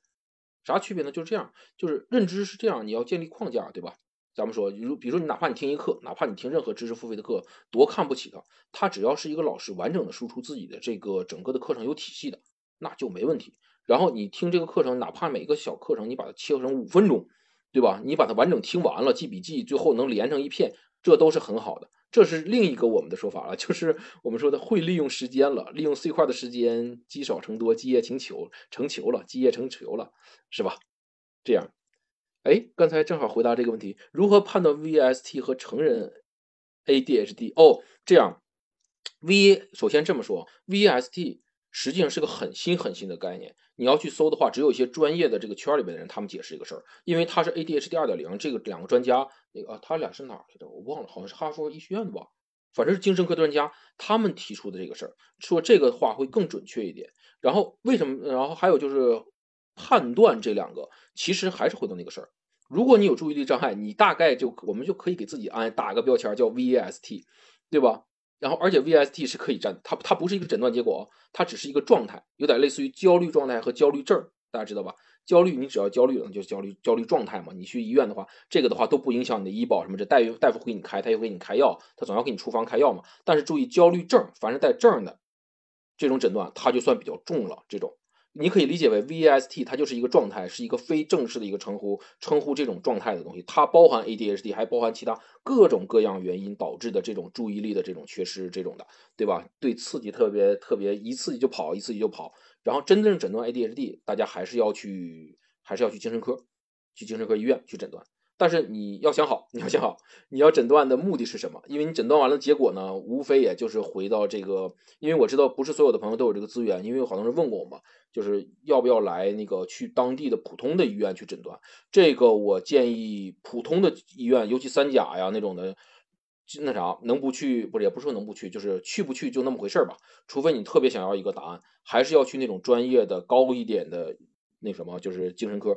因为这个，说实话，精神科在中国的发展并不并不均衡，好的就那么些，因为我见过，呃，这个不展开了，因为我在其他的，包括一个三甲是北大系下面的医院进去，因为我我那啥嘛，我是 ADHD 导致的轻躁狂，然后我每天有早醒的问题，然后早醒的问题我就需要去开那个药嘛，然后每天我都要吃吃药睡觉的，吃药睡觉的，然后去开药的时候就见过各种奇葩的，为什么我有为什么我有很多精神科的朋友，然后精神科医生后来成朋友了，对吧？最后想请老 Q 给一个建议，因为刚才。呃，那个你说到就是呃，那个 DSM 还是 ADHD 二点零里面提到的建议嘛，就是有五条，然后里面讲到的就是说追随他人，对吧？就是让别人给你制定计划，然后你去执行。那这个是不是更容易做到？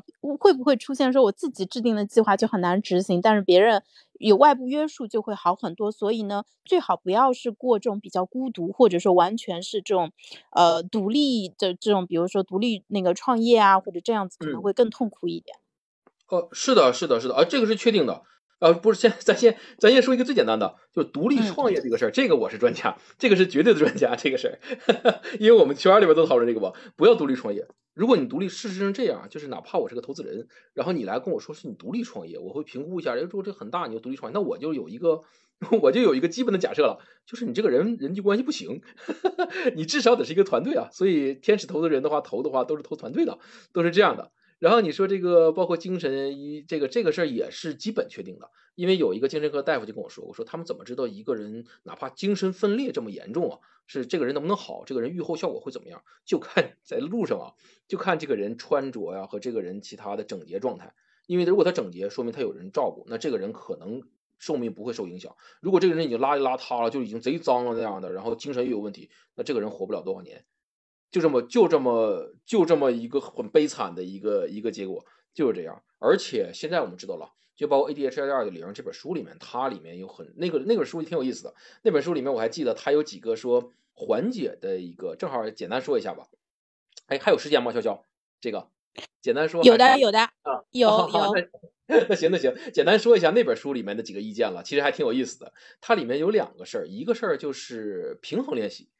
这个事儿很很出乎我意料，因为我已经没机会练了嘛。如果大家还年轻，或者有小孩是 ADHD 的话，你可以试一试。为什么呢？因为现在这样，过去大家认为小脑管管运动，但是最新的心理学和精神科的研究生、神经发现不是，说小脑小脑里边是脑脑的里很小一部分区域，它不是一个脑了。这个大家基础知道肯定知道吧？他一般认为负责运动，但是最近发现 ASD、自闭症谱系还有很多情绪问题都跟小脑有关系。然后呢，又这个 ADHD 二点零里边又提出了说，哦，说发现 ADHD 那有问题的孩子是这部分脑发育都不太好，而且呢，还有一些他们有他们有那个实验结果，就是通过锻炼这种运动啊，它是可以缓解这种 ADHD 的。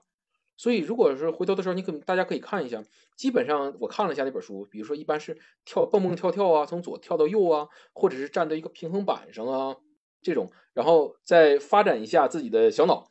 然后应该会有缓解，包括他们有实验说，在很多学生在这个这个这个潇潇肯定也知道了，对吧？我记得你写过相关的东西，就是在想要更专注，实际上先运动，对吧？运动，然后一顿运动完了之后，那个有统计，就是发现，哎，学生的专注力都提高了，然后做事的效率也都提高了。这个跟很多啊，当然是是控制强度的运动了，不是那种强度，那那那那啥。实际上我们知道了，就是现在 ADHD，如果你去医院开药，它有两种药嘛，有的药的话，它主要就是调节大脑里面的，比如说内啡肽啊，或者是多巴胺呐这种。你本身运动也是刺激嘛，这个都是有关系的。包括刚才说那个爱。包括这个关系，关系很重要，就是爱嘛，对吧？然后这种爱的表达本身，它就是一种治疗各种心理疾病，跟不能心理疾病了，叫心理障碍了，就是心理障碍的一个很重要的一个方式。虽然听起来很玄学、很鸡汤，但是这就是事实。如果大家去搜论文的话，超多、超多这方面的人，他并不是说一个结果，就是有爱的人生活会比较好。事实上，如果你有爱，哪怕你是养只猫，把这些爱给它，对吧？我们我们知道，有的人确实在生活里面确实有人有人问说，那没有爱怎么办？你是不是越说我越难受？其实不是，就是你可以去试一试，慢慢从小处去改善。养只猫，或者是 看一些哪怕在线云吸一些猫，有的人可能没有那条件了，云吸一些猫，这种把自己多巴胺刺激出来，你都会发现，它都它甚至可能都会都会辅助睡眠，都会缓解很多东西的，是这样的。那个就是那本书里面他提出来的那个，提出了两个，我我记得我因为我也是记笔记也没记得特别全，这个也是学习不太好。然后那两个是很重要的，包括刚才是潇潇也提到了，说如果是让其他人帮自己制定这个的话，是不是更好？这个应该会更好，但这个原理就是它是其他原理了，对吧？比如说一你一定首先这个人一定是你信任的，或者这个人就是权威的人。对吧？就简单的说吧，咱们举个例子，比如说郭德纲，如果 给那谁给他的徒弟们制定一个东西，你要数学都上学这个学那个学那个，你说徒弟是不是执行力更强啊？百分之百嘛，对吧？你不管是压力也好，还是说这种信任也好，对吧？是吧？有的人时候很多是这样，就是我们专注不下去的原因，是因为我们不确定这条道再往前走会怎么样，对吧？很多时候是这样的，是迷茫的。如果有人给你个地图。对吧？有个地图，这个人，而且关键是有呃哦，关键关键还有这个重要的事儿。说到地图，你就一定说，比如说起点、终点和路径这三个最重要，对吧？这个人给你建议，这个人一定是他知道你的起点，他知道你的困境，而且最重要的是，这个人在中间，他要给你各种反馈，这个才重要。然后他会帮助你调整这个计划，这个重要，而不是说计划重要，那我就扔给你一个东西，对吧？这个大家常见，有的很多 UP 主 KOL 都会。我给你几个清单，对吧？你把这个事儿做到了，你就行。有的时候我看完那个东西，嗯，一脸懵逼，对吧？你知道我谁呀，对吧？你知道我的人格特点是什么呀，对吧？因为人有人有人格特点嘛，人是有那个，比如说你是我是自恋型的人格，对吧？我是表演型的人格，对吧？你还是说我是一个叫做刚才咱们提到了分裂样人格，对吧？我他妈就不想跟人在一起嘛，对吧？你给我建议这些东西，那我不行啊，对吧？是吧？就是这样的。所以这个建议就是还要看这个人对我们有多了解，他能给我帮我们找到标记了起点，还能标记终点，而且知道我们这个路径在哪儿，遇到问题了他能帮忙，对吧？不能帮忙的话，帮我们指个大概的路，对吧？你可总是要自己承担点风险嘛。这个计划很重要，这就是为什么说我们说这个计划本身要有长远的计划，但是你还要像大家肯定看过公路片吧？这是我发明的词儿啊，对吧？就公路片计划法，你有一个大概的方向。那个方向最远那个方向，它一定是一个模模糊糊的，它一定是一个成长的方向。你不能说，比如说万维刚老师他举过例子，说你不能说我就要成为法官，那你一看发现我靠，我到中间的时候我连法学院都没考上，你人不就崩了吗？对吧？你可以说我成为一个法律工作者，一个优秀的法律工作者，对吧？那你如果做不到法官，你可能是法律记者，对吧？我在就法律的主持人，对吧？这个方向是很很很全的。然后你接下来的话呢，你再把它切成一段一段的冲刺，就像公路片里头，你肯定是一个故事接另一个故事，每个故事有可能还是错的呢，对吧？你可能要走一，大家看电影都知道吗？对吧？你一定是主角中间走哪步走错了，对吧？又回来了，对吧？跌落谷底，又平安返回，那这个电影才有意思嘛，对吧？他的计划一定是这么执行的，是吧？潇潇，这个算回答了吗？嗯嗯嗯嗯嗯，这个回头我要再找你再请教一下。嗯，对，那个那个哦，我刚还想起来一个点，我要追问一个问题啊，没问题，就是说你刚才说到自信是金字塔的最底层嘛，对，所以我就是不管是谁，其实每个人内心保有的这个自信，其实可能都是最宝贵的精神财富。这个也给我们稍微讲一下吧，因为我发现事实上，就人在各种情况下都容易不自信。比如说，家长可能会打击孩子，会让孩子多反省自己没做好的，对吧？你考了九十九分，那请你告诉我那一分是怎么扣掉的，对吧？别人家的孩子怎么能做到这样那样？你为什么不能学到晚上一点钟？对，都会出现这种情况。然后我们自己也是很容易就是自我 PUA。嗯，怎么人怎么样长期保持一个健康的？自信，嗯，哦，这是一个好大的一个问题了。是这样，自信首先它是一个那什么，它是一个结果，它不是一个方法，不是一个方法论，不是说我们要变成自信我们就变成自信的，对吧？自信呢有几点，我们说那什么几点都是可以尝试的。一个呢是重要的，比如说有师傅来带领，对吧？你有拿到一个地图了，这是很容，这是很容易自信的，对吧？然后还有一种呢，就是你跑出小循环了。我们为什么强调说小循环很重要？不管怎么着，你先跑出小循环来，对吧？然后我们说，就创业里面嘛，对吧？十个环节你跑出每个七十分，先把它验证，这事儿跑得通很重要，对吧？这个我们就不展开讲了。有一个很有意思，就是原子弹的例子。原子弹原子弹的例子，这个很有意思，跑出选循环。还有一个的话，就是别人给积极的反馈很重要。刚才潇潇聊的这个了，如果你碰到一个这个妈，对这样的妈，对吧？尤其像我们这辈子，一般是在东北啊，都是爹是这个风格的。大家最近看那个漫长的季节，对吧？你看范伟年轻的时候，爹味贼他妈浓，对吧？看着贼膈应人那样，对吧？因为自己优秀，年轻又很又又又很自恋，对吧？他给很多建议，你这儿不行，那儿不行，最后打击。你身边要有这样的人，真的很难，就真的很难。这个是必须要承认的，是个基础事实，很难。那你这样的人，你能看得出来？就我们从这样成长过来，你都知道，一定是一个机缘巧合，慢慢离开原生家庭了，慢慢离开这种人了。不一定说原生家庭，因为有可能是老师啊，对吧？你要知道，你更惨的有可能是老师啊，他在你心里面，他就是一个很权威的一个地位。他说你不行，你咋整？对吧？对吧？你咋整？然后身边又没有人及时的保护好你，对吧？这个时候，有的时候我们感觉说这个这个没办法，这个是大事靠运，小事靠命。其实说的是这句话，实际上说的是这个。那你怎么解释呢？解释不了。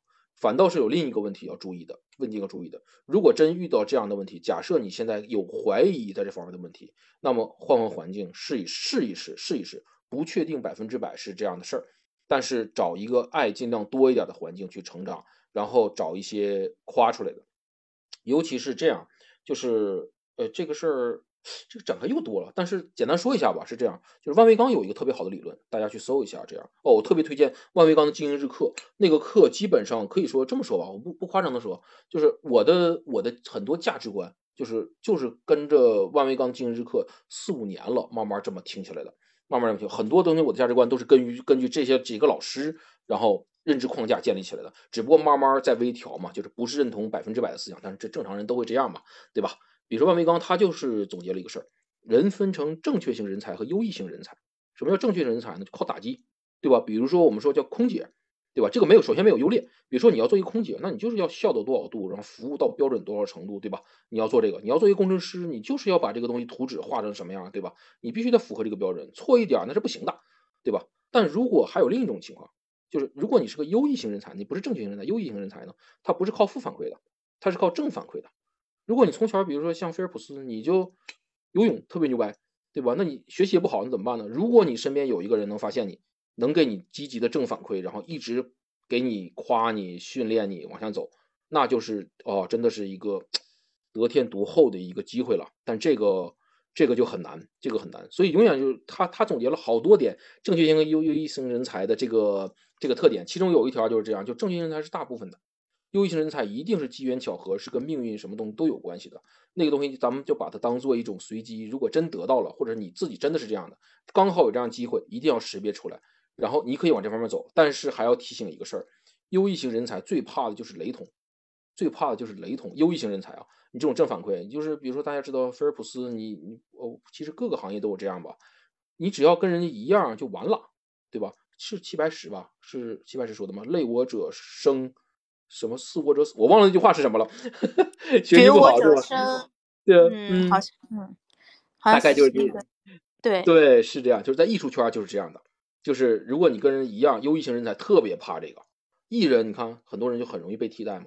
创业型的产品，我们说产品也是，一旦有为什么有的产品就真的出不去了，卖不出去了，你大量库存压了，那就是有别人有别人跟你学一样一模一样的了嘛，对吧？你本来是一个独占的一个细分的一个领域，对吧？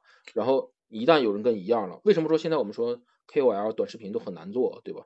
就是因为你没有太多特别的东西嘛，你要特别东西才能突出来嘛，对吧？但是跟正确型人才不一样，对吧？正确型人才的话，你基本上他可以按照现有的这个社会的工业体系，他是可以保证你慢慢的，比如说你好好学习，对吧？你考上九八五二幺，考上清华，那你大概率找工作是不成问题的。然后你作为一个中产阶级是不成问题的，有房有车，慢慢的在北京前百分之二十，对吧？这都不成问题。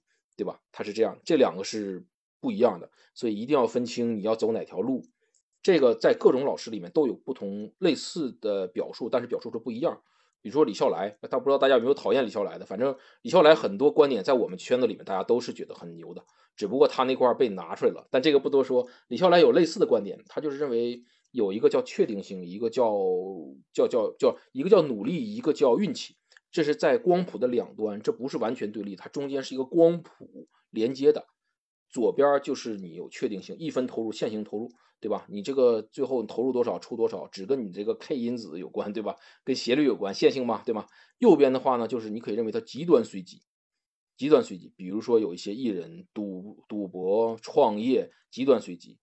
这两种一定是不一样的，完全镜像相反的操作方法。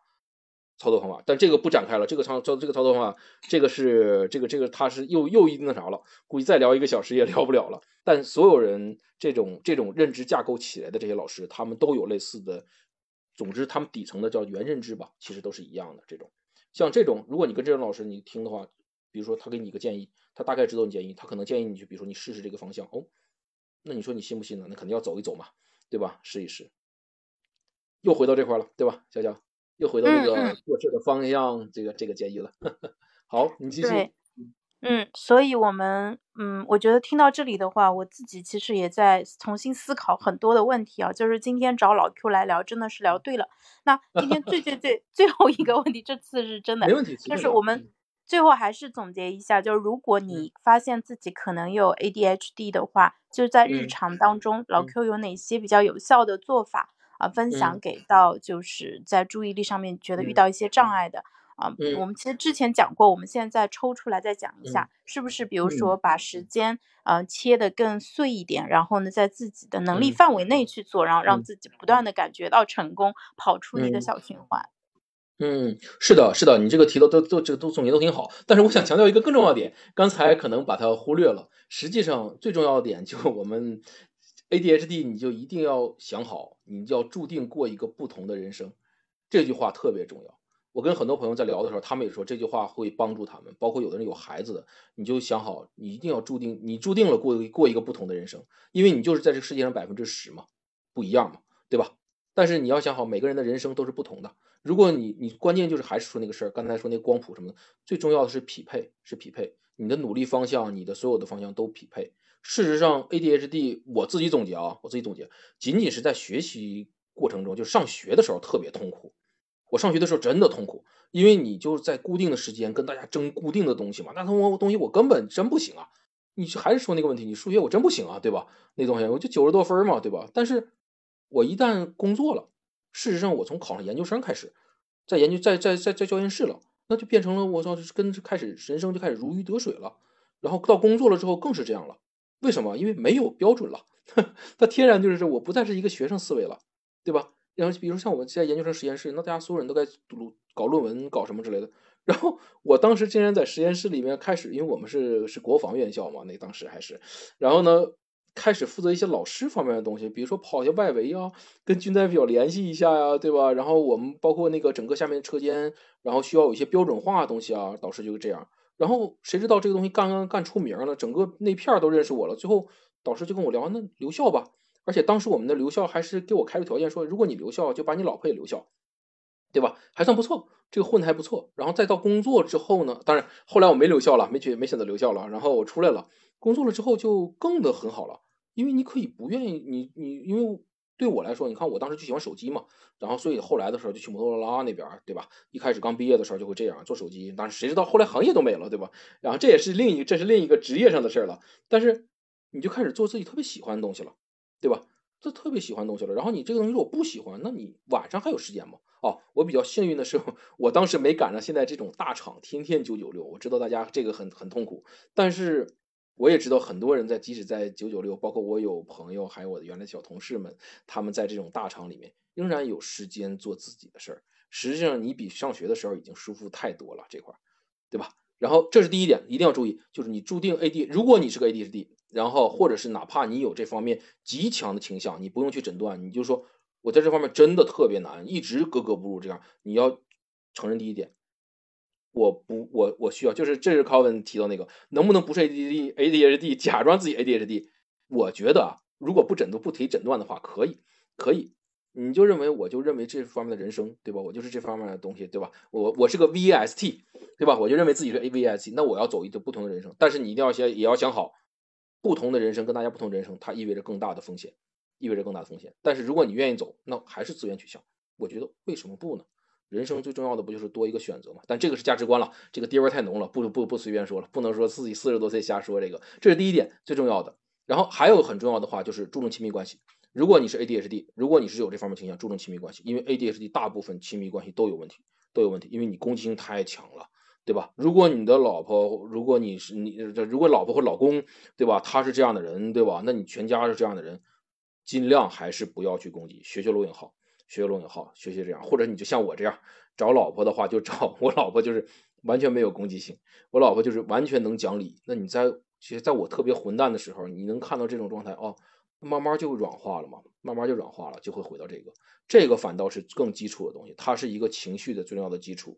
千万别说我自己是 ADHD，我攻击性，我靠，我肆意攻击，对吧？或者是我我的 ADHD，我是遗传自家里面的，还跟家里人在一起，对吧？但这个是这个大家仁者见仁，智者见智了，就是稍微离得远一点。这方面的话，我自己实际上是有发言权的。我妈本身 ADHD 嘛，她的攻击性就极其强，极强。极强，跟亲戚之间也极强。那离远一点吧，离远一点。我妈还在老家，我在我在北京。当然，这有另外一个问题了。但是说实话，如果我一直在哈尔滨的话，到现在一定家里面就打乱套了。我能知道我的性格，我也知道我妈的性格会怎么样，而且最后结果一定是我最惨。没办法，她是妈妈。但是到现在四十多岁了，说实话，后来我慢慢。研究心理学了之后，慢慢自己也发展成这样了之后，再去跟她去尝试性的讨论 ADHD，讨论自恋型人格障碍，讨论讨论各种人格障碍心理东西，他会听了。他也老了，慢慢四十多岁的时候，已经从去年前年吧，慢慢这个关系明显在缓解。这个我把它总结为都是中间这种慢慢的人跟人之间是有一点距离感的，你要把握这个距离感。如果你不能靠这种特别亲密的关系，那就把开距离感拉开一点，这个反倒是更重要的。至于到做事儿上，说实话，我的建议还是就是最简单的方法。我现在简单唯一的方法就是，不是唯一方法，就是最最简单的方法，就是没有那啥，没有之一，就是跟找师傅，跟师傅学，这样就这么简就这么简单的这个事儿。如果你实在再没有的话，不行的话，那么就回到这个事儿，回到这个事儿，用正常的时间管理的方法，用这种方法来去做。但是我也要特别警告一下。如果你找不到这种师傅去跟人家去学，有人愿意连教带带你，这个过程会非常非常长，非常非常长。他可能是三年打底，五年正常，一辈子都正常，很正常。我之前本来今天想分享一个我原来带过的一个小同事的一个例子，他已经在大厂里面，现在是一个小的小老板了。前一段时间震撼我了，哎，但这个好像不不展开讲了吧？就总之这个那什么，这个这个小同事，他最开始就有一个。一个小小的，他不是 ADHD 啊，他是其他的问题，他是一个有回避型的人格的一个特征。就比如说在工作里面，他没法跟人拒绝，很难拒绝。他想去找人办事的时候，想去什么没有想 push 别人，特别难，特别难。然后一直阻碍他发展。就包括我当时连教带带那么长时间，我以为他 OK 了。到后来他去了另一个公司，当然现在在一个也是头部公司了里面这样。前两天突然给我发消息，告诉我哦。我终于慢慢克服这个事儿了。我给我给我整一惊，我说当时带你的时候，咱们不都已经那时候真的是他开会的时候，我从旁边上去听，然后听到 听到中间聊天的时候，谁谁谁最后对方怎么着的时候，我会告诉他怼他骂他，然后那真骂吗？这个找他真的骂吗？骂就骂，骂完了之后回来之后，然后发邮件，这邮件怎么发就告诉他，连交带带，真正连交带带。然后几事儿几件事儿下来之后，他就感觉特别爽了。因为你知道这种人能力特别强，人本身九八五就毕业的，硕士毕业的，当时硕士的时候就已经给本科生教计算机了，就这样的，就这个能力不成问题。但是就是因为这个小小的一个障碍，这真的是一个小小的障碍，就是我没办法 push 别人，我一想给别人提要求的时候就很难，所以也导致他一直没法提上去。然后后来的时候都已经在，当然某个短视频公司了，对吧？然后去的时候都已经带好几个人了，然后还有这方面的问题，还有这方面的问题，到前两天才是哦，终于这个东西通了。我说你怎么通的？就是慢慢的、慢慢的，自己的微信建立起来了，自信建立起来了。你慢慢你说话，人家听了，对吧？你说的是对的，在这个行业里面是对的。你底下有人了，对吧？然后呢，在某次事的时候，你又又做对了一个事儿，对吧？然后那其他人愿意听你了，各种反馈一点一点积累出来，这个自信才会积累起来。到前两天，我算了一下，我跟他算，我说从第一次我跟你反馈这个问题，那是几年前，我我我俩我俩追溯了五年，就这么一个小小的问题，五年。所以一定大家一定要有一个基础的认知，就是在心理上的各种问题都是特别长的。这就是李松蔚老师说的：如果有人告诉你通过锻炼，通过怎么着，一个月之内你长一公分，你肯定觉得你有病，对吧？你骗我，对吧？但为什么他跟大家说你这个多少天之内你克服心理障碍就有人信呢？这不是一个错的，这不这不是一个一个至少不是一个负责任的心理人该给大家传输的概念。我一直在我我一直在做这个事儿，包括我在知乎上一直在做这个事儿。但是也你看，很明显，你要是做这么做事儿的话，那你涨粉就特别慢呢，对吧？然后你愿意看你的人就特别慢呢，对吧？然后像李松蔚老师这种都是多牛的人，陈海贤老师对吧？他才多少年，很多年才会有大的平台把他慢慢积累推出来，而且是最近几年心理学变成显学嘛，才会有这种。如果你真的像慢慢这么的话，那你就特别慢，发展人的发展是很慢的，然后。如果你发现自己在一个地方被卡住了，我为什么这么努力？我为什么什么事儿都做到了？我依旧没办法那样？那你要想另一个事儿，这就是第一序和第二序改变的概念了。就是你要反，可能我们要反思一下，可能啊，可能要反思一下，是不是我们每天反复做的事儿，就是努力这件事儿本身，把自己锁到原地。大部分人实际上是带着镣铐跳舞的，资源取向去看一看，能不能带着镣铐去跳舞？就算真诊断了 ADHD。so what 又又能咋样呢？百分之十的人都这样，而且前面有爱因斯坦呢，我佛爱因斯坦呢，对吧？有罗永浩啊，埃隆马斯克呀，对吧？达芬奇呀，你去大家去搜一下 ADHD 的名人表，超多。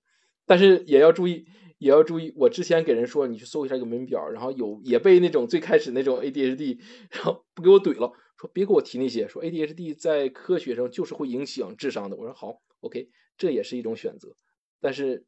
另一种选择永远是我们稍稍变一下，我们过一个不一样的人生。说清楚了吗？又说了好多是吧，潇潇？嗯，对，那个我觉得老 Q 你是绝对过上了一个不一样的一个人生啊！我觉得听完以后，觉得每个人其实我们都是有机会去过不一样的人生，而且就是我们每个人都有自己的人生课题要修。当你意识到这不是一个。一蹴而就的事情，不是我今天想到明天就能做到的事情，也就会对自己多更多的一些耐心，然后同时呢，对自己多更多的理解和包容，同时呢，对这个社会、对他人也会更加柔软。是的，是的，每个人心理学有一句话，我最开始学心理学的老师就跟我说一句话，就是只有每个人才是自己人生问题的专家。有的时候你说我就问别人，别人咋教你啊？对吧？是吧？就比如说，我就教你一个西红柿炒鸡蛋，然后你看了菜谱能学会吗？如果不自己炒的话，不中间发现点什么问题，能学会吗？是吧？每个人才是自己人生问题的专家，千万别信哦，一定有一定有通用的东西，但是如果你通用东西试完了之后，发现还不太对劲儿，那么自己去改一改，就还好了，对吧？最后总结出自己的武器来。嗯，好，每个人都是自己的专家，对自己人生问题的专家，我特别喜欢这句话。嗯，好的，那我们今天就用这句话来结束今天的直播。非常感谢老 Q 的分享，也非常感谢各位的聆听。好，也谢谢大家，谢谢大家问的问题。